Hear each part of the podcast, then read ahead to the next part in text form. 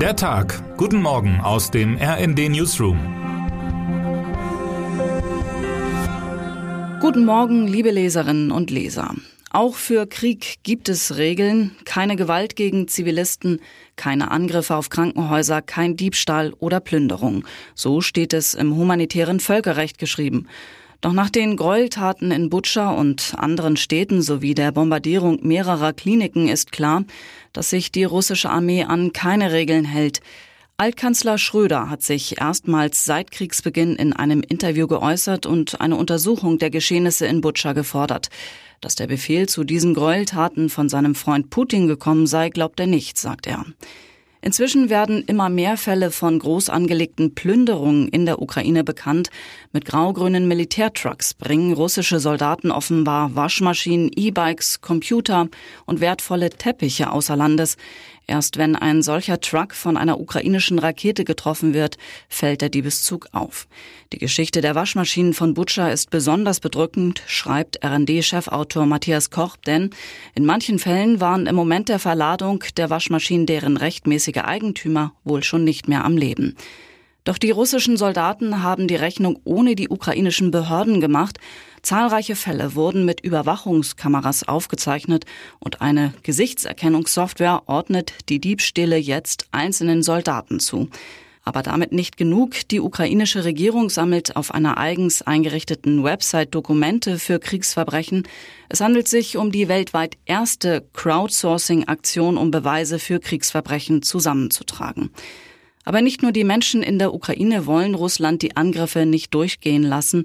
In Deutschland hat Bundesjustizminister Marco Buschmann eine internationale Strafverfolgung der Kriegsverbrechen angekündigt.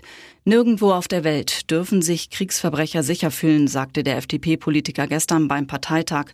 Buschmann erklärt, er sei stolz darauf, dass der Generalbundesanwalt von Deutschland als eine der ersten Anklagebehörden der Welt ein Ermittlungsverfahren eingeleitet habe.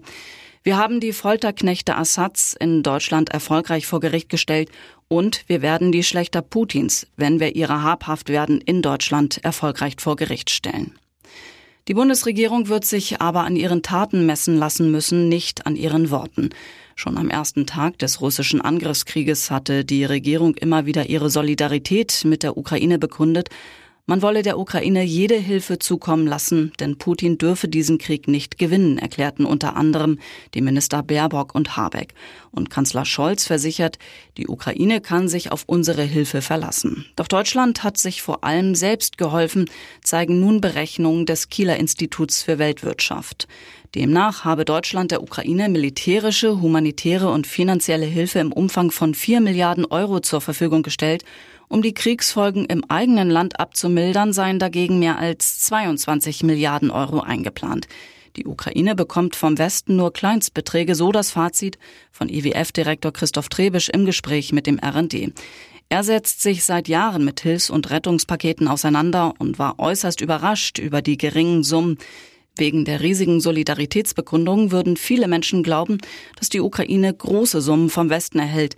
Aber die Zahlen sprechen eine andere Sprache. Termine des Tages. 11 Uhr. Auf dem FDP-Parteitag spricht der neue Generalsekretär Bijan Gir Sarai. Am Nachmittag geht der Parteitag zu Ende. 20 Uhr. Die letzten Wahllokale in Frankreich schließen und die ersten offiziellen Hochrechnungen werden veröffentlicht.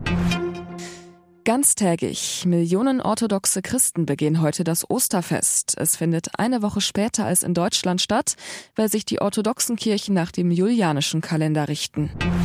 Und jetzt wünschen wir Ihnen einen guten Start in den Tag. Text Sven Christian Schulz, am Mikrofon Imme Kasten. Mit rnd.de, der Webseite des Redaktionsnetzwerks Deutschland, halten wir Sie durchgehend auf dem neuesten Stand.